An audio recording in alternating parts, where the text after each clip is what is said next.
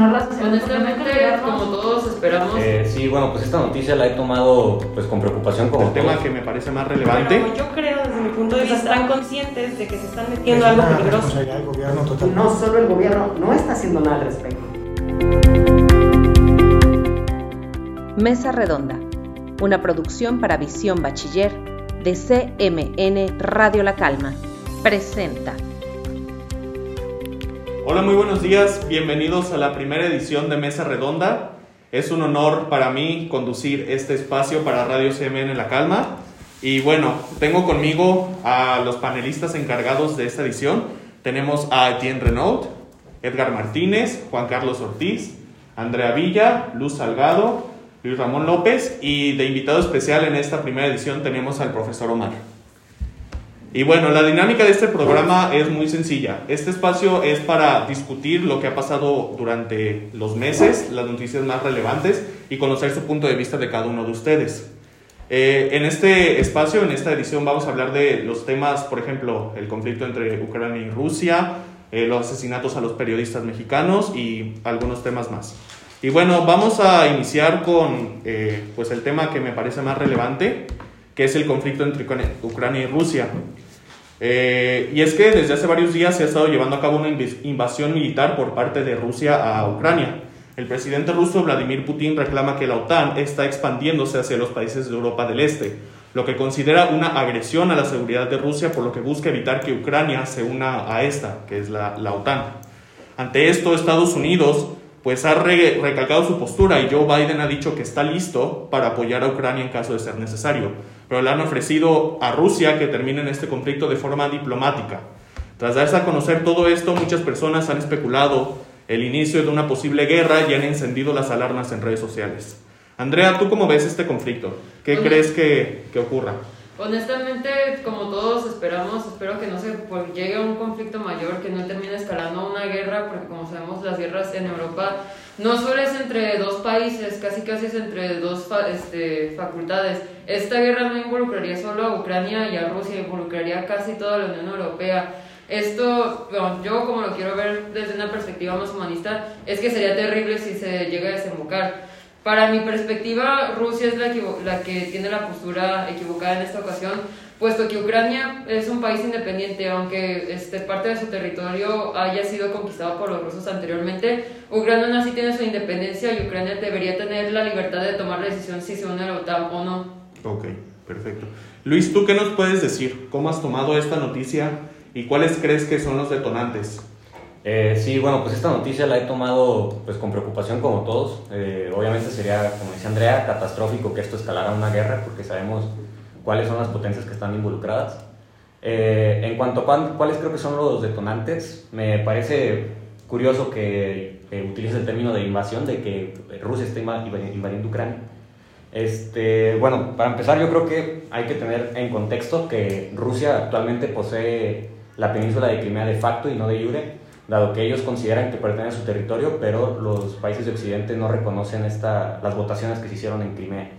Eh, también como detonante, bien mencionabas que este, la OTAN se está expandiendo hacia el este, cosa que a Rusia obviamente no le gusta.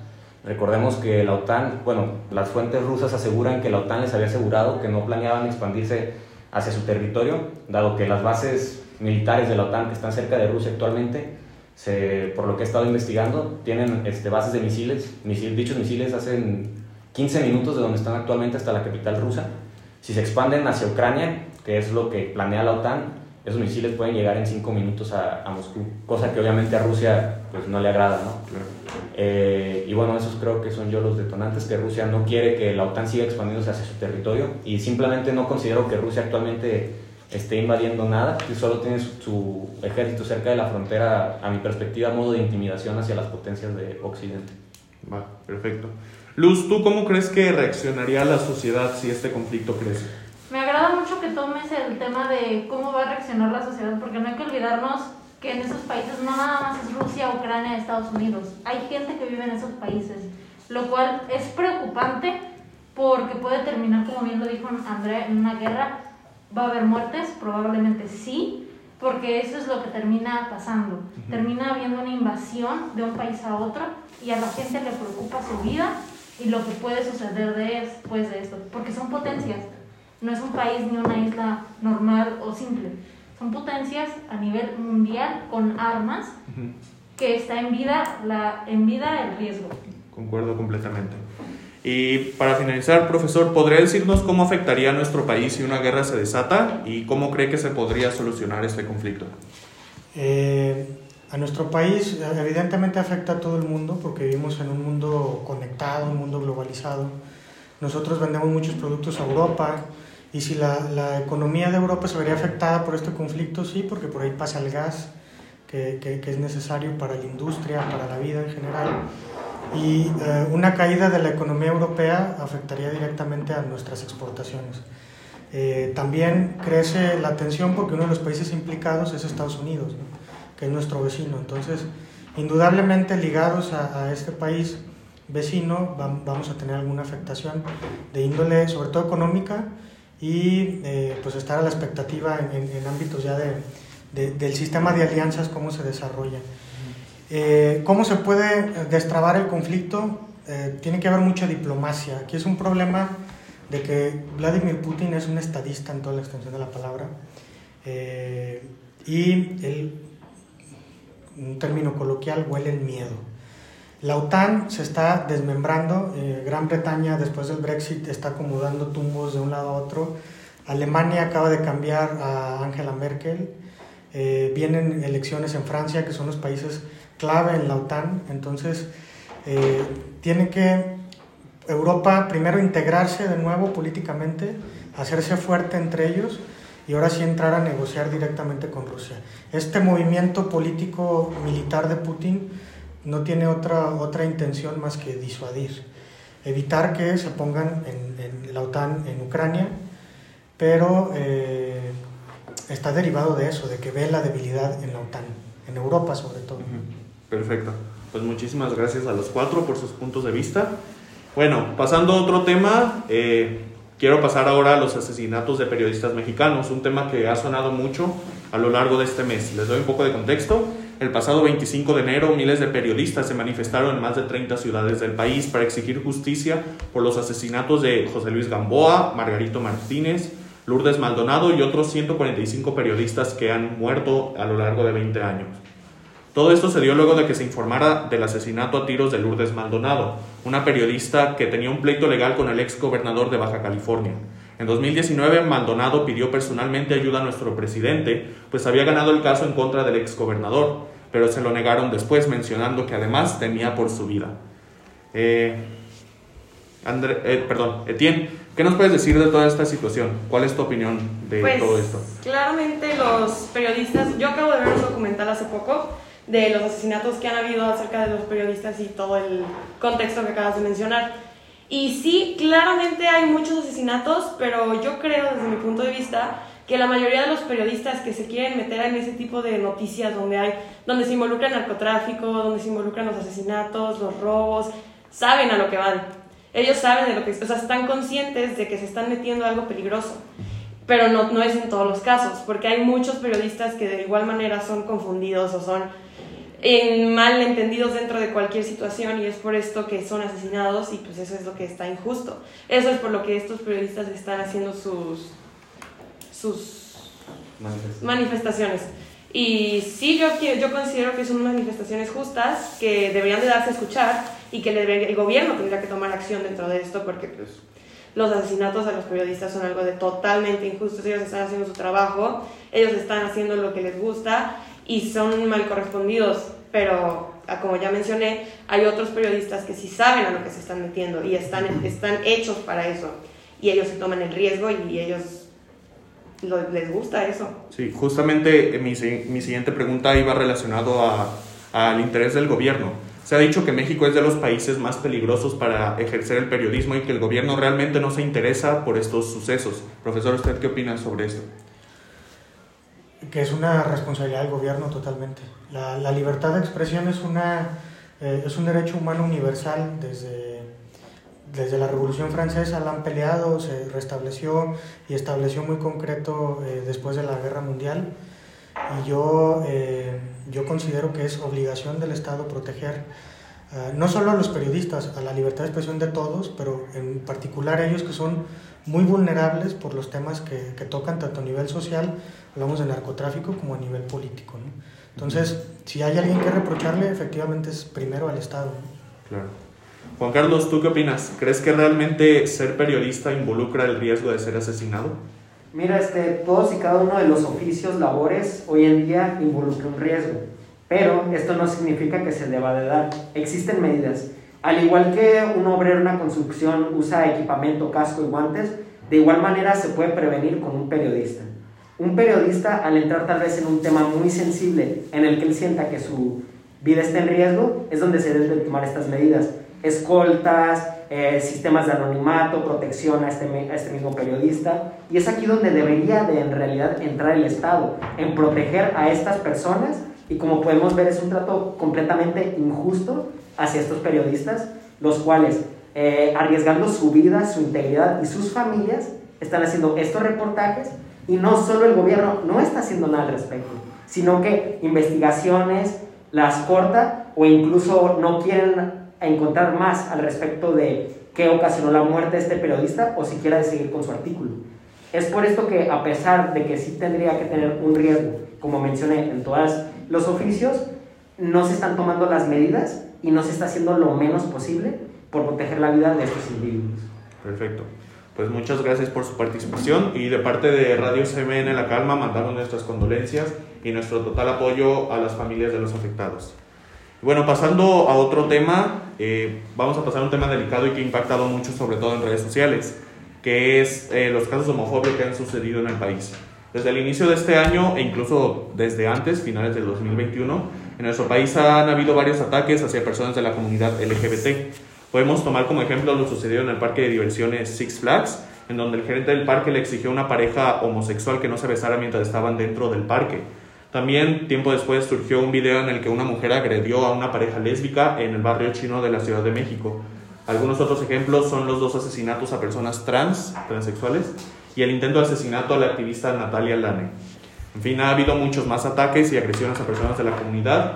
Eh, pero, a ver, Etienne, ¿tú qué opinas, por ejemplo, de lo sucedido en Six Flags? ¿Crees que fue justo lo que se le pidió a la pareja? ¿Crees que estas medidas se deban llevar a cabo en lugares públicos? Por supuesto que no. Todo esto lleva años ocurriendo. La homofobia es algo que lleva muchísimos años ya dentro de lo que conoce, dentro de México sobre todo. En México es algo que se presenta bastante. Y lo que pasó en el parque fue algo completamente injusto porque así como pueden ver una pareja heterosexual besándose las personas y no dicen nada, no los juzgan, no los corren, no les hacen absolutamente nada, es lo mismo o debe de ser lo mismo con una pareja homosexual. Eso entonces lo que pasó sí se me hace bastante injusto. Y además ellos se salieron del parque por lo que tengo entendido, ¿no? Sí. Eso yo creo que estuvo mal. Yo hubiera sugerido que se quedaran en el parque para hacer como una demostración de que realmente lo que quieren es, o lo que buscan es que la justicia se dé a entender y que, no, y que puedan hacer lo que ellos quieran, bueno, no relativamente lo que ellos quieran, pero sí que tengan la libertad de expresión de, de estar con tu pareja, así sea hombre, sea mujer, sea lo que sea, y pues poder darse a expresar y darse a entender. Claro, que sean como normalizados este tipo de actos. Perfecto. Exacto. Luz, ¿tú qué opinas de estos ataques y qué harías para evitarlos o ponerles un fin? Creo que toma- tomas en cuenta algo muy importante que es normalizar, pero esto viene desde donde tú te rodeas, desde pequeño, porque no es que sea algo común o normal, es, bueno, sí es normal, sí es normal porque así eres, así naces y debes de ser respetado por los demás, porque sigues siendo un ser humano. Lo que yo haría para terminar esta discriminación, porque ciertamente es un tipo de discriminación al ser humano, es impulsar la educación, la empatía, el saber que todos somos iguales, te vistas de un color, seas de esto, del otro, de lo que sea. Esto viene desde donde tú te rodeas, desde tu educación, desde tu casa, desde tus principios. Yo haría desde ese punto, tomaría en cuenta. Concuerdo contigo 100%. Ahora, Edgar, ¿consideras que las redes sociales son una herramienta útil para este tipo de, de sucesos? ¿Crees que entorpecen estos casos o realmente generan un apoyo para los afectados? Sí, mira, eh, lo del tema de las redes sociales es algo muy importante y muy delicado que tocar, porque si nos damos cuenta, eh, la mayoría y gran caso de todas estas afectaciones, eh, qué bueno que es positivo porque se ha visto que se brinca todo este tema de burocracia. al querer este, exponer pues, un problema o un caso de agresión. En el caso de Six Flags, este, se expuso en las redes sociales y gracias a eso se brincaban pues, muchos procesos de, de burocracia para que se diera eh, cuenta la gente de lo que está pasando allá afuera, lo que le hace ese tipo de, bueno, lo que le hacen a las parejas este, eh, en, lugares públicos como Six Flags. Es un lugar muy importante y pues mancha la marca, ¿no? En este tipo de cosas. Pero pues eh, retomando lo que es la pregunta que me, que me comentas, que me planteas, pues ha ayudado mucho. No entorpece, al contrario, si hay gente que lo hace por mal, querer entorpecer la situación, pero pasa este, de igual forma eh, en lo presencial. Entonces, desde mi punto de vista, pues es un eliminador de burocracia y siento que eso deberíamos llevarlo a la práctica, a la realidad, siguiendo es, todo lo bueno que tiene. Perfecto. Andrea, en días pasados, un diputado panista, Gabriel Cuadri, dio mucho de qué hablar tras haber llamado a las mujeres transgénero como hombres vestidos de mujer. ¿Qué opinas de esto? ¿Crees que las redes sociales son el espacio para que un diputado hable de estos temas? Honestamente me parece disgustante y hasta ignorante que un diputado no tomara el tiempo necesario para investigar sobre las identidades de género. En México nosotros, este, desgraciadamente, tenemos este, muy confusas ciertas ideas, por ejemplo, la identidad de género, este, cómo nosotros expresamos el género, nuestra sexualidad, cómo nos identificamos siento que las redes sociales en este caso no son una manera en la que un diputado pueda expresar ciertas cosas así. Este, no solo porque, este, por ejemplo, en las asambleas a los diputados se les tienen que autorizar ciertas cosas que se les habla, eh, precisamente por eso, para evitar este tipo de conflictos y evitar este tipo de, pues, vayamos a, a llamar como percances o pasar este tipo de penas. Me parece muy ignorante que un este, político de México haga estas acusaciones e incluso que varios de ellos, que aunque no se den a la luz, tengan estas mismas ideas. Para mí, México es un país que bien, en ciertas partes es avanzado. No tenemos el suficiente progreso para, para decir que no somos un país seguro para las comunidades LGBT. Nosotros somos un país que desgraciadamente está arraigado a la homofobia desde raíces, pues, digamos, de coloniales. Nosotros tenemos muchas costumbres que malamente se, se siguen pasando, pero como mi compañera Luz dijo, este, dijo antes, yo creo que honestamente las redes sociales pueden ayudar a difundir un mensaje positivo, un mensaje comunicativo informativo para expresar a la gente que este tipo de temas no se deben evitar, porque evitar estos temas es precisamente lo que causan actos de homofobia como el que se vio en Six Flags y el que se vio con la pareja lésbica. Este, para mí, el diputado no debió de haber dicho ese comentario ni por redes sociales ni aunque hubiera sido en una asamblea física. Perfecto. Muchísimas gracias a todos por sus opiniones. Y bueno, quiero terminar esta mesa redonda con otra noticia que se dio en el mes de enero, que es la compra de la refinería Deer Park por parte de Pemex. Salió a la luz que el precio de los activos de la refinería fue de 596 millones de pesos y los recursos provinieron de un fondo estatal para infraestructura. A todo esto, el presidente Andrés Manuel López Obrador ha dicho que con el control de Deer Park y la refinería Dos Bocas, México podrá lograr la autosuficiencia energética porque dejará de importar combustibles y de exportar crudo hacia el, hacia el 2024. Perdón.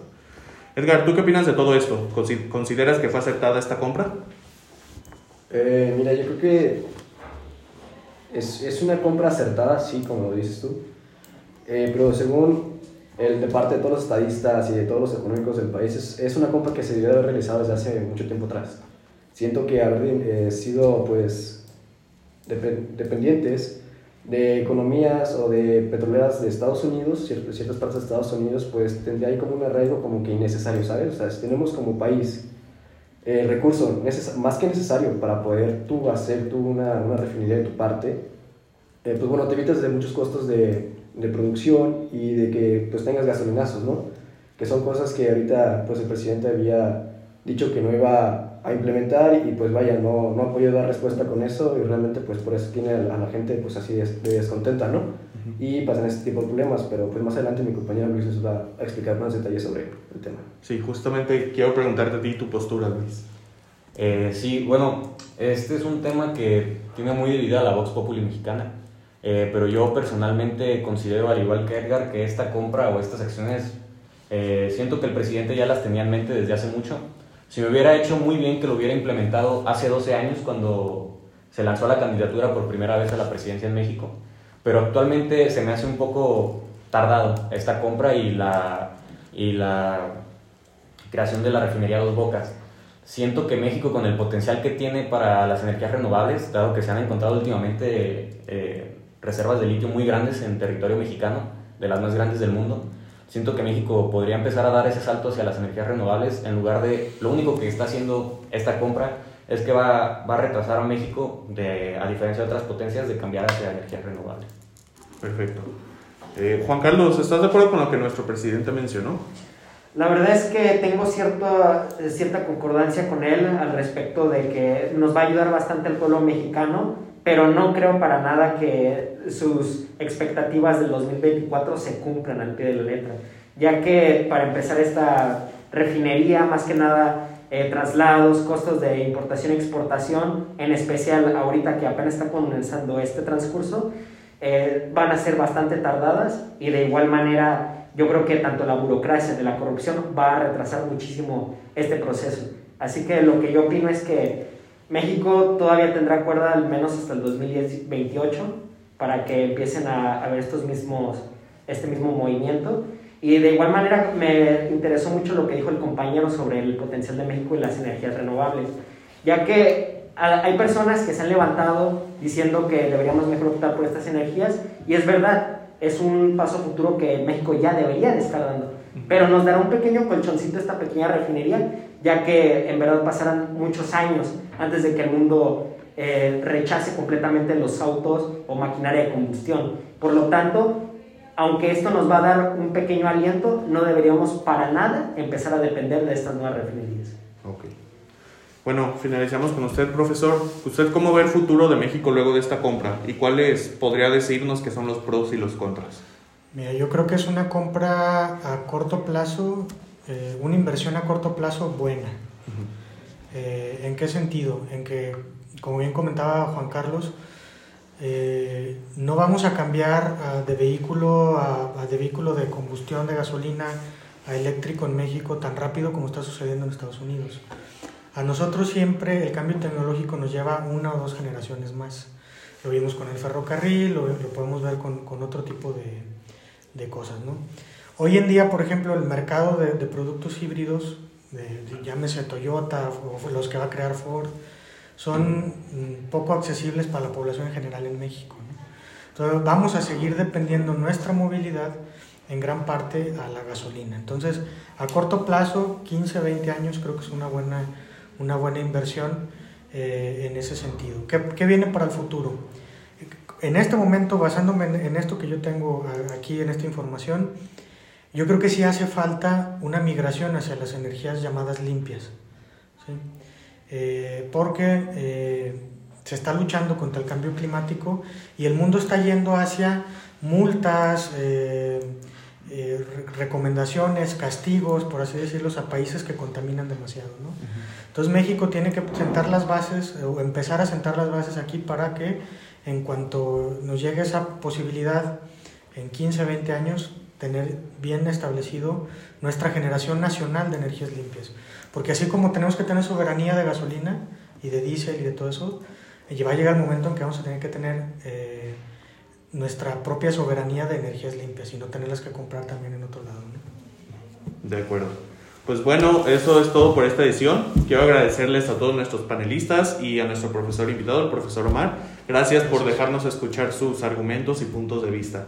Los invitamos a ustedes, público, a mantenerse al tanto de todos los temas tratados en esta edición, ya que siguen vigentes y son temas importantes para nosotros. De nuestra parte ha sido todo, les agradecemos el habernos escuchado y nos vemos en la siguiente edición de Mesa Redonda. Muchas gracias. Gracias. Gracias.